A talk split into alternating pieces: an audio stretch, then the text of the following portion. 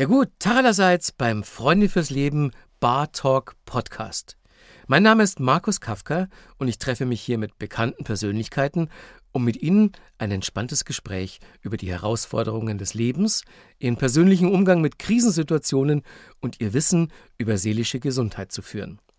Dabei sitzen wir, ihr habt es vielleicht schon am Titel bemerkt, in unserer Lieblingsbar. Alkohol gibt es dabei zwar nicht, aber dafür wirklich gute Gespräche. In dieser Folge unseres Bartalk Podcasts treffe ich die beeindruckende Anita Tillmann. Sie ist Geschäftsführerin der Premium Group und organisiert in ihrem Job seit vielen Jahren Modemessen wie die Premium, die Sieg oder die Neonyt. Dass sie bei diesem Job ganz schön viel Stress hat, ist ja klar. Wie sie es schafft, damit umzugehen, inwiefern ihre Zwillingstöchter ihr dabei helfen, sie zu erden und welche Tipps sie für andere hat, um aus einem Burnout wieder herauszukommen, hat uns Anita in dieser Folge verraten.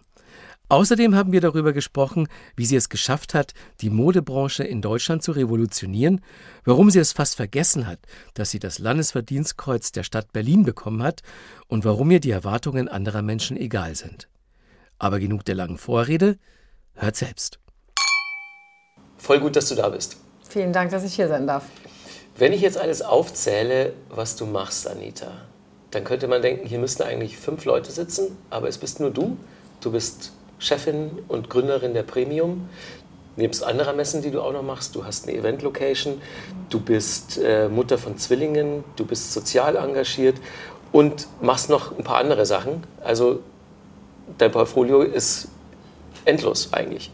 Aber das bist alles du, weil Lebensmotto ist ja forwards ever, backwards never. Ne? Und dann kriegt man das wohl alles unter einen Hut.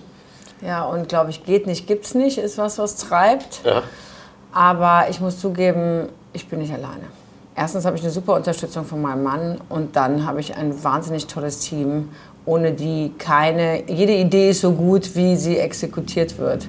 Und dann kann ich natürlich noch so viel äh, äh, machen und mir überlegen, wenn ich ein super Team dahinter stehen würde, dann kann man sowas nicht äh, umsetzen. Deswegen bin ich nicht nur ich, sondern äh, vertrete quasi ganz tolle, viele Leute, mit denen ich schon ganz lange zusammenarbeite. Klar, Team ist wichtig. Entstanden ist es aber weitestgehend alles in deinem Köpfchen, ne? was ich da gerade erzählt habe. Ähm, deswegen erstmal die Frage so, was, was war denn deine ursprüngliche Motivation, um dich in der Modebranche einzubringen?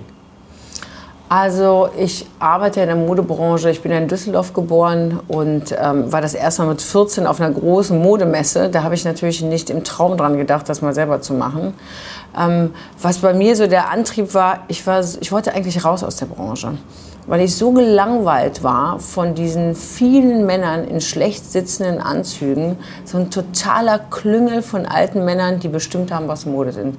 Also das ging gar nicht. Und man hatte irgendwie auch gar keine Chance. In Deutschland als Frau nicht und international war es besser, aber ich wollte irgendwie, ich war in Mailand, ich bin viel gereist und ich wollte hier bleiben.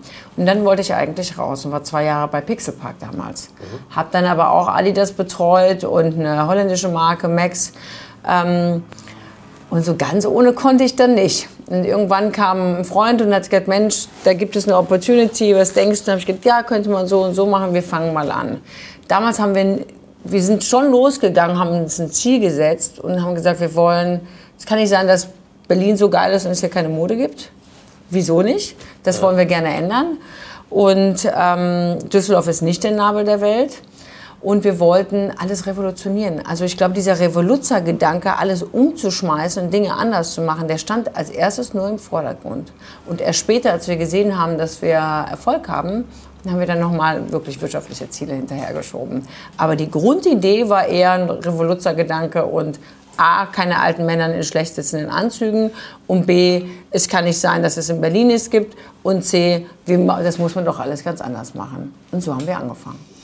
Wenn man sich ein bisschen mit der Modebranche beschäftigt, dann merkt man, das ist äh, eine Branche wie viele andere. Da gibt es tolle Typen, da gibt es individuelle Leute und da gibt es äh, natürlich auch Leute, die du sagst, mit denen will ich nicht so gern zu tun haben, die sind ein bisschen flat. Ähm, Hauptvorurteil gegenüber der Modebranche ist ja, die ist oberflächlich. Wie begegnest du dem Vorurteil? Das ist kein Vorurteil. Das ist genauso. Ist genauso? Das ist genauso. Wolfgang Job hat mal gesagt, ich hab, mein erster fester Job war damals für Wolfgang Job. Und dann hat Ole, den ich damals, aber mein Mann, den ich noch Mann, gar nicht kannte, ja, Äh, der hat gesagt, Mensch, Wolfgang, du bist so oberflächlich. Und dann hat er gesagt, ja, für mehr habe ich keine Zeit. Und das ist auch so, das trifft ziemlich auf den Punkt. Man hat gar keine Zeit, viel tiefer zu gehen, weil das Rad sich so schnell dreht. Okay. Und das ist so schnelle Saisons und man ist so unter Strom die ganze Zeit, dass diese Oberflächlichkeit gar nicht zu ändern ist. Man hat gar nicht Raum, das zu machen und das ist ein, da einigen sich alle drauf. Deswegen sind die Leute aus der Modebranche gar nicht davon so betroffen. Man, man, das ist ein Deal, den man macht. Man arbeitet in der Branche und das geht so schnell und es ist so viel dauernd, dass man gar nicht das Verlangen hat, tiefer zu gehen. Tiefer macht man dann halt zu Hause mit engsten Freunden oder Familie oder wie auch immer. Aber ist eigentlich äh, ist das ist so, das gehört zur Branche und das ist kein Vorurteil. Dann würde das ja auch innerhalb der Branche niemand persönlich nehmen. Nee. Wenn man sagt, ich muss dann mal wieder weiter. Nee. Und ich bin eh so ganz nah an ADS geschlittert. Für mich ist das perfekt, das fällt nicht so auf. Ah. Ja, so, ich kann ja nicht so lange sitzen und Aufmerksamkeitsspanne ist sehr kurz und da falle ich gar nicht auf. Da gibt es ganz viele. Du hast schon erzählt von deiner Tätigkeit für Pixelpark, die war ja so Anfang der 2000er. Ne? Mhm. Ähm, das war aber auch so, so ein Zeichen, dass du immer so ein bisschen früher dran bist als andere und Trends schon so vor den anderen erkennst, weil Pixelpark hat ja damals gerade so mit, mit E-Business angefangen. Ja. Und das ist ja dann das Riesending irgendwann geworden und jetzt gar nicht mehr wegzudenken. Ähm, wie machst du das, dass du äh, so sehr am Ball bleibst? Ist es nicht wahnsinnig stressig, äh, sich nicht mal so ein bisschen zurücklehnen zu können? Ja, also stressig ist es auf jeden Fall. Es ist aber auch so ein, so ein Bauchgefühl. Ne, wann, in was investiere ich? Geld, Zeit, was interessiert mich? Was ist anders und neu? Das passt auch so ein bisschen zu diesem, wenn alles immer schon so gesetzt und etabliert ist, das, da habe ich das Gefühl, ich müsste ersticken. Immer schon, auch als Kind. Und dann alles, was Neues, reizt mich halt. Das reizt mich, das will ich wissen, da will ich mehr von wissen, da bin ich total neugierig und dann treibt mich meine Neugier auch an meine körperlichen Grenzen natürlich. Ähm, aber stressig ist das ja. Kann ich das ändern? Wahrscheinlich ja. Will ich das? Nee. Ja, Neugier ist ja äh, rundum positiv besetzt. Eigentlich äh, Stress natürlich nicht mehr. Ähm, was ist denn so dein Mittelweg zwischen Neugierde und Stress? Wie, wie kannst du Stress abbauen? Also wahnsinnig schwer. Ne? Ähm, da, ich bin ständig an meiner Grenze. Und ähm, ich musste ganz viel lernen, um damit äh, klarzukommen. Und habe zum Glück Kinder, muss ich sagen, weil ich weiß nicht, wie ich das gemacht hätte, wenn ich nicht Kinder zu Hause hätte und eine Verantwortung den beiden gegenüber. Ähm, ich weiß nicht, wie was also durchge also ich hatte eh schon Burnouts und ähm, ging es mir auch nicht gut, lange nicht und komm, bin auch immer wieder gefährdet in die Richtung gekommen, die Kinder regulieren mich, Kinder und Sport. Und ich habe das Meditieren angefangen. Das ist das, was ganz gut funktioniert. Meditieren lasse ich am ehesten weg, wenn es dann stressig ist, ne, weil dann kann ich nicht ruhig sitzen. Äh, aber dann Sport und Kinder zwingen mich quasi dazu, äh, mich irgendwie auszubauen. Das geht. Es haben ja dann auch permanent Leute an dich Erwartungen. Ne? Du bist in einer führenden Position. Ähm, ist es in erster Linie motivierend für dich, dass die Leute zu dir kommen und eine Entscheidung von dir wollen? Oder kann es dich auch mal überfordern? Also Entscheidungen treffe ich bestimmt gerne. Ich glaube, das ist, gehört ein bisschen dazu, wenn man Dinge entscheiden will. Ne? Wir, das ist alles irgendwie wie so ein Optionsspiel. Ne? Wie viele Optionen habe ich? Warum habe ich welche nicht? Welche Entscheidungen muss ich treffen? Wann? Und für mich und für meine Persönlichkeit, ich brauche das richtig. Ich will das auch haben. Ich fühle mich total äh, hinten dran, wenn ich diese Option nicht habe. Und ich treffe gerne schnelle Entscheidungen. Die Erwartungshaltung der Leute erfülle ich deswegen nicht. Aber da hilft mir vielleicht auch meine Branche, weil ich bin so oberflächlich, das ist mir dann auch egal. Nee, ist mir auch egal dann, wenn es dann nicht so erfüllt wird. Aber ich schätze mal, du bist auch äh, durchaus eine Freundin von flachen Hierarchien dann. Also ja, so wie ich dich kennengelernt habe, bist du nicht so die Chefin. Chefin. Na, überhaupt nicht. Wir haben ganz flache Hierarchien. Wir haben sehr viele Frauen für uns, 90 Prozent. Äh, mit viele Mütter. Wir haben 19 Premium-Babys äh, äh seit 2003. sehr fruchtbar irgendwie und alle kommen auch wieder. Also selten, wenn die weggehen, dann ziehen sie irgendwo in ein anderes Land, in eine andere Stadt. Ansonsten kommen die mit Kindern wieder, arbeiten, viele Hunde und flache Hierarchien. Und ich glaube halt, ich kann diese Geschwindigkeit nicht einhalten, wenn ich in der Kontrollfunktion bin. Mal abgesehen davon, dass mich das wahnsinnig langweilt. Das heißt, ich bin Stimmt, eigentlich viel schneller. Zeit, ne? Es kostet, ja klar, es kostet total viel Zeit. Alle Management eben zu kontrollieren, das dauert viel zu lange. Das heißt, wir sind eigentlich viel schneller und ja, die machen Fehler, aber die mache ich auch. Das Einzige, was ich von denen will, ist, jeden Fehler darf man nur ein einziges Mal machen. Weil dann lernt daraus und macht von mir aus den nächsten, aber nicht immer die gleichen Fehler machen. Da bin ich genervt. Äh, Das geht dann auch bei uns nicht so gut im Team. Aber ansonsten ziehen wir auch Leute an, die sehr selbstständig arbeiten wollen und Entscheidungen auch treffen wollen. Und das hat eine ganz spannende Dynamik. Haben sich die Leute gefreut, als du den Verdienstorden des Landes Berlin bekommen hast? 2010 war das? Wir haben das alle gar nicht so richtig mitgekriegt. Auch ich nicht. Aber ganz, ganz, ganz Also, ja, irgendwie war es total cool, aber wir waren so im Stress, ne? Und dann habe ich diesen Orden, dann stand ich auf dieser Bühne und das ist ja natürlich toll, aber was mache ich eigentlich mit diesem Orden, ne? Und ähm, wir haben das, wir haben das verpeilt, pressemäßig zu verarbeiten. Dann im Nachgang hat das unsere neue Pressefrau mal immer so gedroppt bei der Vita und die hatten Landesverdienst. Aber ansonsten, ich glaube, ich brauche diese, also da passiert nicht so viel bei mir emotional, wenn ich sowas bekomme. Ich finde viel cooler, wenn wir untereinander, wenn wir, wir sind sehr kundenorientiert und serviceorientiert, wenn das Team glücklich ist, wenn die Kunden glücklich sind, wenn wir bestimmte Ziele zusammen erreichen. Das gibt mir eigentlich mehr, diese Emotionalität äh, zwischen allen, als so ein Verdienstkreuz. Ist toll, ne? aber Das ich hätte manchmal lieber hinter der, hinter der Öffentlichkeit schnellere Entscheidungen vom Senat. Ich glaube, der Senat in Berlin, der hilft, wie viel er helfen kann. Ja. Warum die nicht helfen können, ist, glaube ich, ein anderes Thema und Tage füllen, kann ich ewig drüber reden. Aber mir wäre es viel lieber, wenn Entscheidungsprozesse schneller in Gang gebracht werden könnten, als ein Verdienstkreuz. Aber es ist ja eine Herzensangelegenheit von dir, äh, Berlin als Modestandort, als äh, weltbekannten und geschätzten Modestandort zu etablieren. Das ist, ist ja dein Steckenpferd, was du ja Ja, ewig schon machst. Ne? Ja, und schwierig auch. Ist ziemlich schwierig. Ähm, ist ziemlich schwierig, ne, weil wir natürlich immer was Neues kreieren wollen. Ich glaube immer noch daran, dass Berlin das Potenzial hat. Ähm, nicht umsonst sind hier so viele coole Leute, die, wie, egal ob das jetzt heißt Nobiety ist, wir haben hier so viele, äh, hier leben viele Designer, ob wir das sind, ob ganz viele andere verschiedene Leute, die einflussreich sind bei uns in der Mode- und Lifestyle-Branche, die gibt's schon. Halten die alle zu, es fehlt so eine Struktur quasi, die so ein Dach über allem ist. Deswegen haben wir vor drei Jahren den Fashion Council Germany gegründet. Und das wird international sehr gut angenommen, weil das auf einmal so ein, wie so ein Stempel ist. Ne? Man weiß, das ist ein Stempel, das gibt es woanders, das ist vergleichbar. Aber das zieht sich natürlich auch alles sehr lang. Ne? Also es wieder dauert alles, bis das richtig aufgesetzt wird und bis die Wahrnehmung kommt. Denn die Deutschen an sich, Mode wird ja nicht als Kulturgut genannt. Das heißt, es braucht eine neue Definition. Was ist eigentlich Mode? Ich glaube aber, wie gesagt, dass Berlin nach wie vor ein Alleinstellungsmerkmal hat im Vergleich zu allen anderen. Und das wird in Zukunft noch intensiver sein, weil wir leben in einer Social-Media-Kultur und noch nie war es so wichtig, schon für Kleine, auch gab TikTok und Musical.ly und was auch immer, Ja. sich über Mode und über den Style auszudrücken. Da waren wir alle viel später dran, egal wie interessiert wir waren. Es gab ja auch gar nichts Cooles zu kaufen. Als ich bin 1972 geboren, da gab es noch nichts. Da gab es dann, ja, es gab halt nichts. Sieht Ne? man an unseren Kinderfotos. Ich bin 67 geboren und da ist Style ganz weit weg. Ganz weit Auf weg. Kinderfotos von mir. Mhm. Und ich bin auch heute noch paranoid, wenn ich braunes Kord oder apfelgrüne Farben und orange sehe. Also das habe ich nicht verkraftet. Wusstest du auch die Farben? Ja, das waren auch die Lieblingsfarben meiner Gruselig. Mutter. Gruselig. Ich sah aus wie eigentlich Das die Lampen, heute- die bei uns im Wohnzimmer Ja, standen. genau.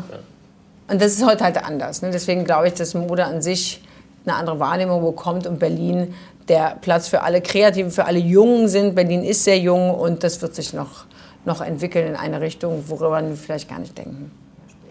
Das klingt ja echt nach einer Lebensaufgabe. Ne? Also keine, bei der man sich irgendwann mal zurücklehnen kann und sagen kann, jetzt habe ich es da, wo ich es haben möchte. Nee, aber so ist Mode auch nicht. Und ich glaube, so ist Berlin auch nicht. Stimmt, insofern passt das alles ganz gut zusammen. Deine Persönlichkeit, die Stadt und die Branche, in der du bist. Mhm. Macht alles voll Sinn. Und du sagst, es würde nicht gehen ohne deine Familie. Ähm, du bist Mutter von Zwillingstöchtern. Äh, die sind jetzt knapp vor der Pubertät oder schon drin. Also ich würde sagen, drin. Da ging es ein bisschen früh los, obwohl das eigentlich normal so 10, 11 Mhm. Also oder so. ja, elf, so vor Pubertät. Die gehen dann auch mal rückwärts, wenn wir irgendwo hingehen. ja, klar. Ähm, und die erden dich. Ja, die, also die erden mich, weil es einfach die Prioritäten komplett verschiebt. Und da ist auch egal, wie viel Stress ich habe im Job oder nicht Job. Und so als Vollblutmama, ich bin ja, meine Eltern kommen aus Kroatien äh, und ich bin mit ganz viel Liebe groß geworden und immer stehen die Kinder im Fokus, auch heute noch. Und das habe ich natürlich mitgenommen und dann ist mir auch alles andere egal. Da geht es wirklich dann nur um die Kids und was die beiden brauchen und wollen. Und das macht mich auch extrem glücklich, muss ich sagen. Wie sieht denn so ein normaler Tag von dir aus? Wann stehst du auf und was passiert dann? Wir stehen um 6 Uhr auf. Jeden Tag um 6? Ja. Manchmal 6.15 Uhr. Wenn es ganz schlimm ist, 6.30 Uhr, aber es ist schon dann stressig. Okay. Und dann wird alles vorbereitet, auch für die Kinder, Frühstück. Einer fährt die zur Schule, wir fahren beide zur Arbeit. Wir reisen beide noch sehr viel. Das heißt, wir stimmen uns immer ab, wer wie unterwegs ist. Und dann ist lange. Dann holen wir die Kinder um sechs von der Schule ab oder die kommen. Abendprogramm und dann meistens noch E-Mails beantworten oder noch telefonieren. Oder halt versuche ich halt Sport noch irgendwie rein, rein zu pressen. Entweder noch morgens oder abends dann. Hm. Und wann gehst du ins Bett? Zwischen 10 und 11 versuche ich. Also wenn wir keine Veranstaltung haben oder keinen Kundenessen. Aber zwischen 10 und 11, wenn ich zu Hause bin. Ja, eben, du hast ja wahrscheinlich aber auch noch ziemlich viele Veranstaltungen, wo du dann auch mal so vorbeischneiden musst. Ja, also ich. Und dann stellt man dir ein Glas Sekt hin und dann sagst du, ah, okay. Also ich trinke eigentlich eh sowieso wenig und auf solche Veranstaltungen trinke ich gar nicht. Halte ich nicht aus. Also schaffe ich kräftemäßig gar nicht, auch noch Alkohol zu trinken. Und dann sage ich eigentlich meistens alles ab mittlerweile. Also muss ich aber auch erst lernen, Nein zu sagen. Ja. Ähm, ich sage wahnsinnig viel ab und wenn ich hingehe, dann bin ich als Erster da und gehe auch als Erster wieder. Also da gibt es dann so einen Trick. Ich komme als Erster, stehe meistens vorne, sage allen guten Tag, habe dann gesprochen, mit wem ich reden muss, gucke auf die Uhr und gehe. Und dann schaffe ich sogar auch elf noch. Respektabel. Das ist, schon so sehr durch, durchgetaktet. Aber ich schaffe das, wie gesagt, ich schaffe es sonst nicht. Aber ich stelle es mir wahnsinnig, vor, äh, wahnsinnig schwer vor, ähm, wenn man, wenn man, also man braucht ja irgendwie ein Ventil. Ne? Du sagst, du meditierst ab und zu, wenn du die Zeit dazu findest, du, du machst Sport. Ähm, aber du musst ja auch mal irgendwie Momente haben, wo du so total überreizt bist. Und dann ist ja die Gefahr groß, dass das entweder die Leute abbekommen, mit denen du arbeitest, oder deine Familie. Ich, erst, ich würde sagen, also wenn ich die Wahl habe, ne, dann sind es erst die. Ihr seid dran. mit denen ich arbeite. Ja. Ähm, ja, klar, kriegt die Familie auch ab. Und auch, also ich erwische mich ganz oft dabei, dass ich mich sowohl bei meinem Mann als auch bei meinen Kindern entschuldigen muss. Das ist schon auch so. Aber die wissen, wie Frau bzw. Mama tickt. Ja. Dass das ja nicht persönlich gemeint ist. Ja, nicht persönlich, aber das reicht ja auch nicht. Ne? Nur weil ja. es nicht persönlich gemeint ist, ist das ja kein Freibrief, sich daneben zu äh, äh benehmen. Das stimmt. Insofern versuchen wir dann irgendwie eine Lösung zu finden, auch in der Familie zu sagen, okay, wer kann eigentlich wen noch mal entlasten und was kann man eigentlich noch besser machen und das geht dann schon. Offen. Also ich glaube, das, was bei uns zu Hause ist, ist total, totale Offenheit. Ich bin mir immer nicht so ganz sicher, ob das die beiden überfordert, weil wir sehr früh damit angefangen haben. Aber es ging gar nicht anders, als ja. ehrlich zu sein und in der Hoffnung, dass sie das emotional verstehen, auch wenn sie es nicht verbal verarbeiten können. Ja, also es ist ja, das ist sehr komplex. Ähm, dein Beruf ist wahnsinnig komplex und äh, jetzt haben wir diese beiden Fälle haben wir drüber gesprochen. Das ist aber noch nicht alles, weil du engagierst dich ja auch noch sozial. Auch dafür findest du die Zeit. Also jetzt alleine äh, dadurch, dass du bei uns sitzt und äh, für diesen Verein äh, dein Gesicht auch zeigst, äh, du unterstützt noch mehrere Sachen.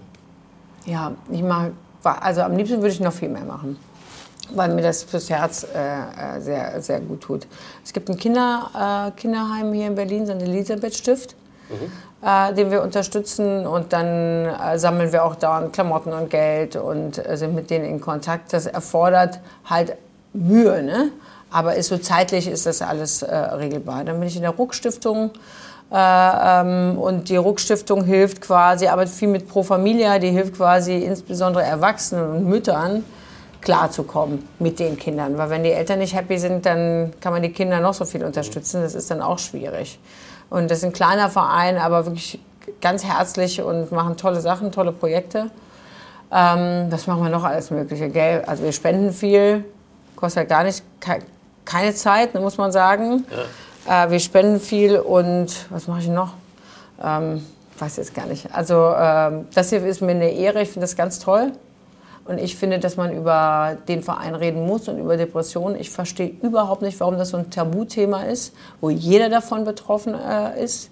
Also wir haben das in der Familie. Ich selber bin auch schon extrem an meine Grenzen gekommen.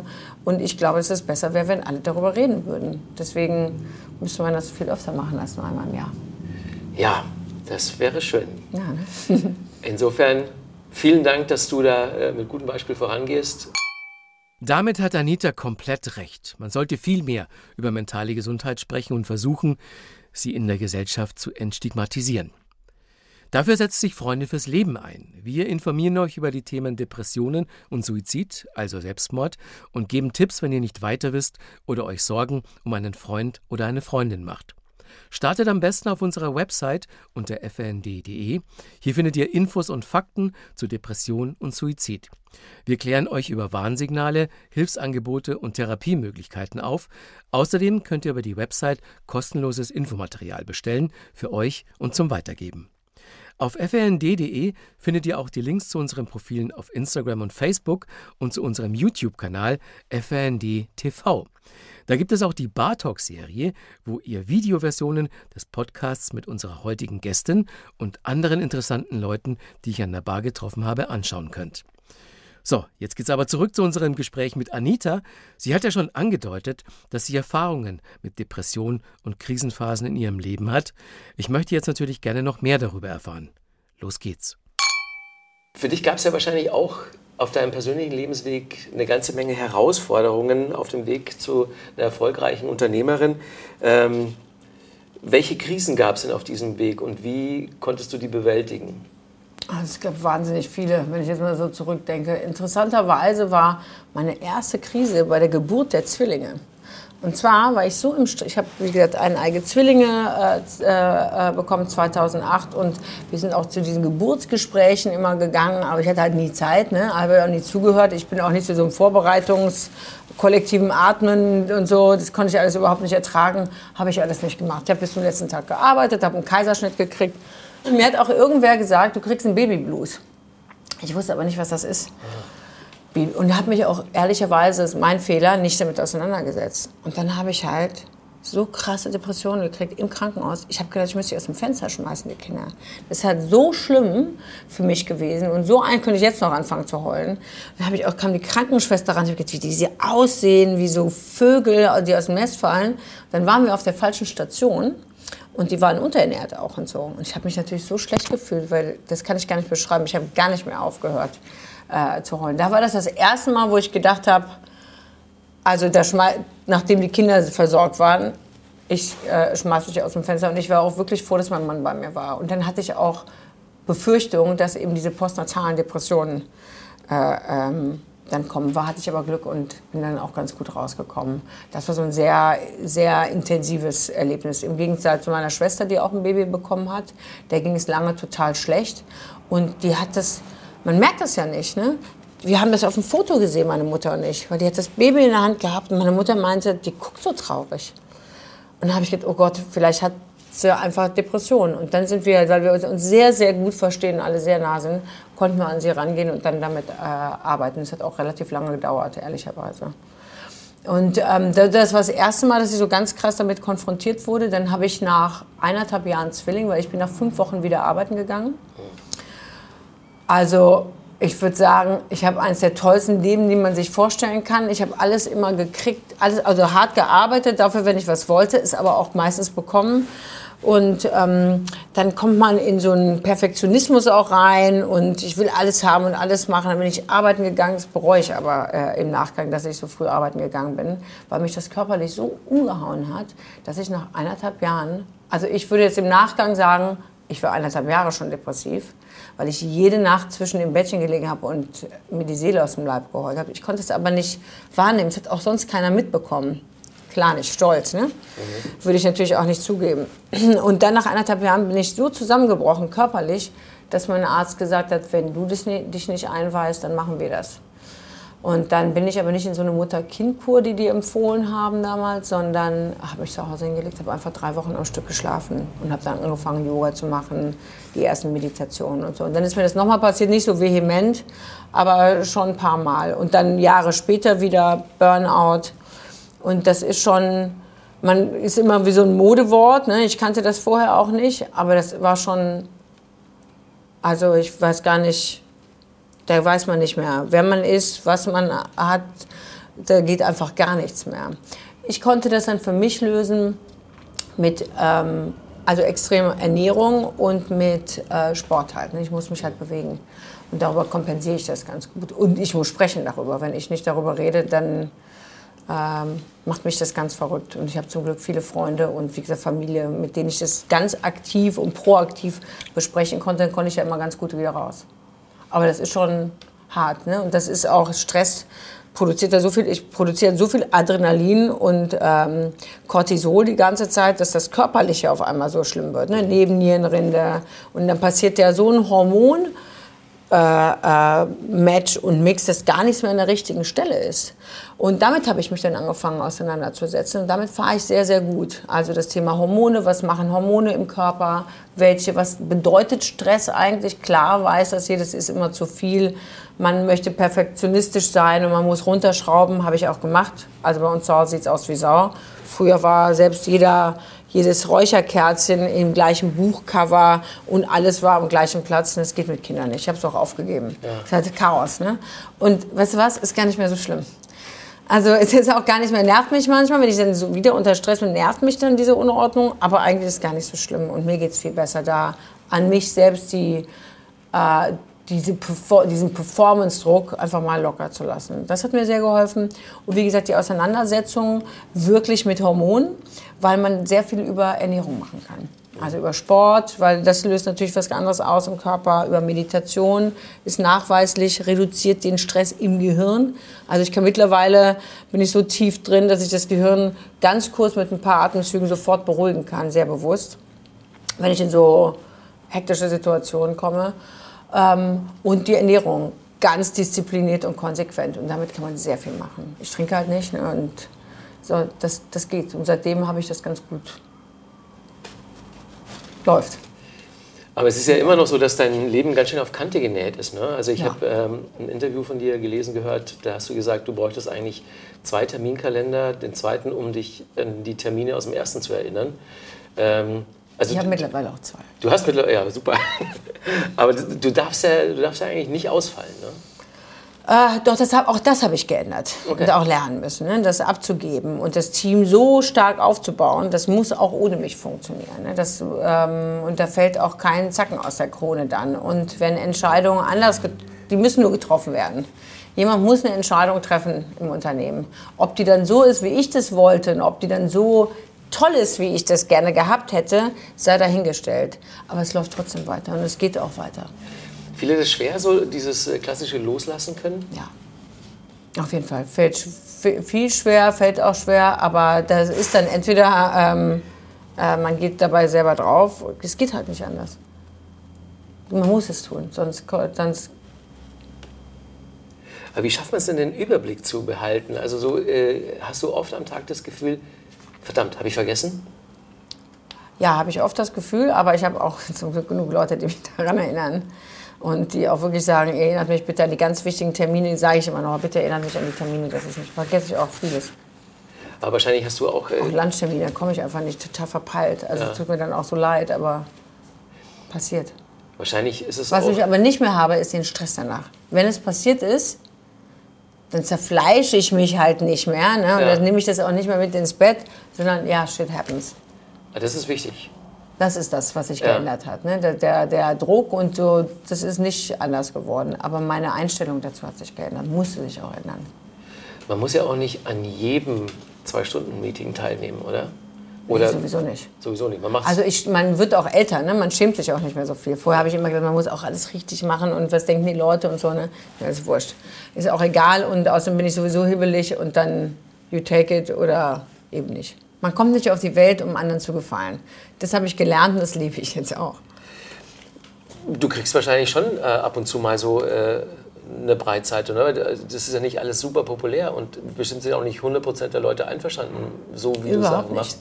Ähm, wie gehst du damit um? Denkst du dir so, naja, die Leute, die hier haten, die haten sowieso? Ich denke da gar nicht drüber nach. Zum, weißt du, ja, das Gute ist, wenn man viel Stress hat, ne, ja. kann man auch nicht über alles nachdenken. Das ist auch wieder gut. Und wenn ich mal jemand wirklich persönlich erwischt, ähm, geht dir das dann lange nach? Kommt drauf an, wer das ist. Also das hat ganz viel damit zu tun, wer sagt mir eigentlich was. Manchmal kann mich eigentlich von einer in Anführungsstrichen unwichtigen Person eine Bemerkung mehr aus dem Ruder bringen, weil sie emotional ist und weil sie mich menschlich erwischt und abholt, viel mehr treffen als von vermeintlich jemand Wichtigen, der, wo ich dann auch sagen pff, ist wurscht. Das kommt ganz auf die Person an. Aber grundsätzlich kann man schon sagen, dass du emotional sehr gefestigt bist, dass sich solche Sachen nicht so leicht aus dem ja. Ruder bringen. Ja. Immer schon? Ja.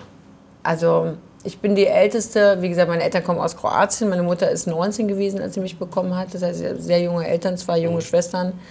Äh, klassisches Schlüsselkind, früh Verantwortung übernehmen, früh gearbeitet und unendlich viel geliebt. Wir werden wirklich, wir haben das große Glück und es ist ein großer Segen, dass man bedingungslos geliebt wird. Und wenn ich meinen Kindern irgendwas zurückgeben kann, wenn ich denen irgendwas mitgeben kann, dann ist es wirklich das Gefühl zu wissen, ihr könnt immer nach Hause kommen und wir lieben euch, egal was ihr macht, egal wo, was ihr angestellt habt, immer, immer zu, ihr habt immer ein emotionales Zuhause, das sind wir.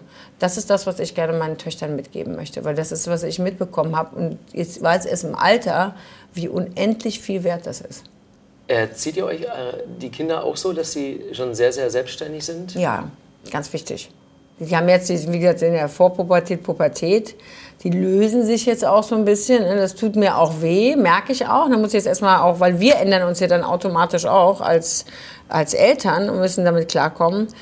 Ich rufe ja jeden Tag meine Eltern an. Ich gedacht, oh, wie haben wir das denn damals gemacht und wie war das? Und ich gedacht, einfach lieb sein, da sein. Dann, dann, seid ihr auch nicht so, so Gluckeneltern, oder? Nee, da haben wir auch keine Zeit zu. Ja.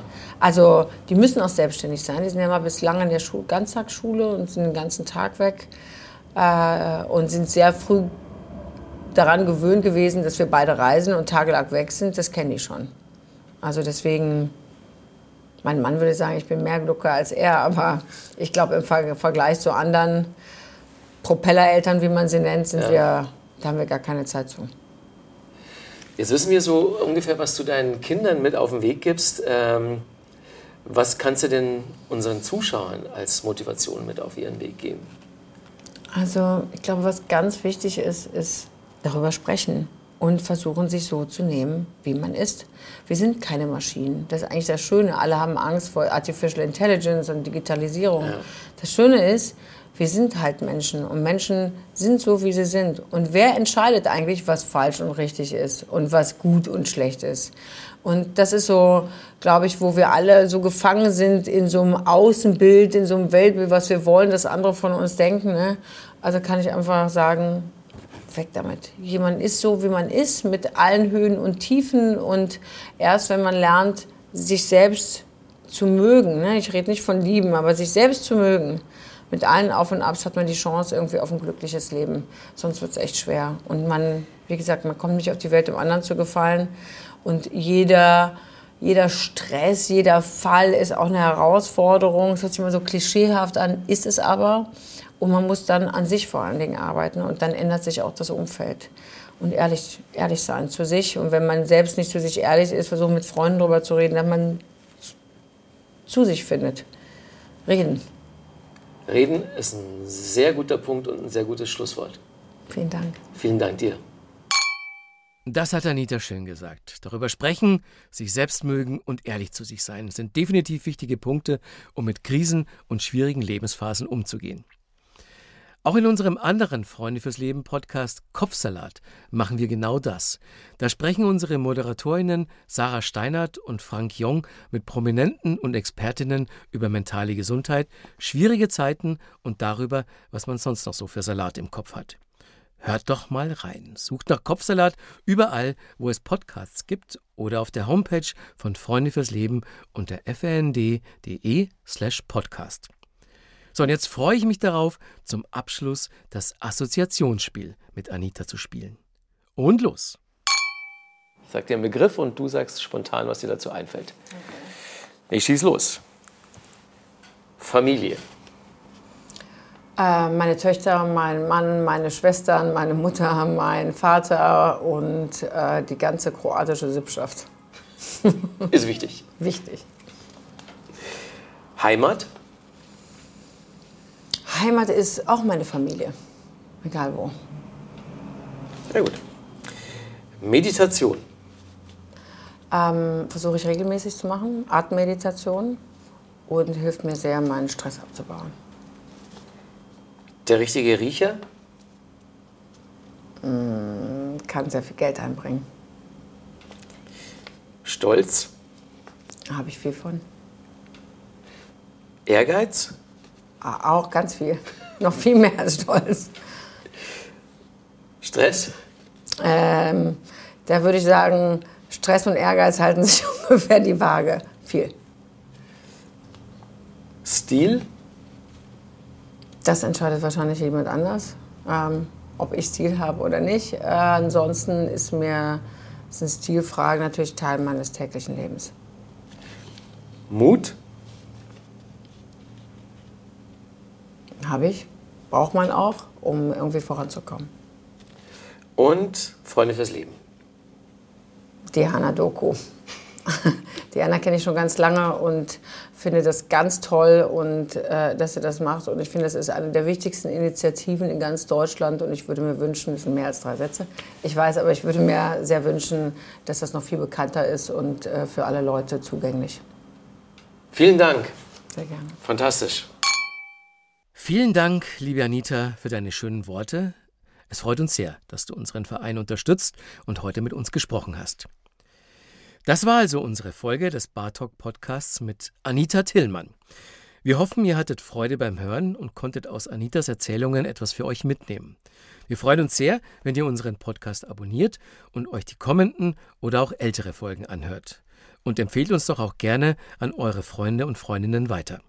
Und ihr wisst ja, auf fnd.de findet ihr viele weitere Informationen zum Thema Depression. Bartalk ist ein Podcast von Freunde fürs Leben e.V. Idee und Produktion Sven Häusler, Svensson Suite.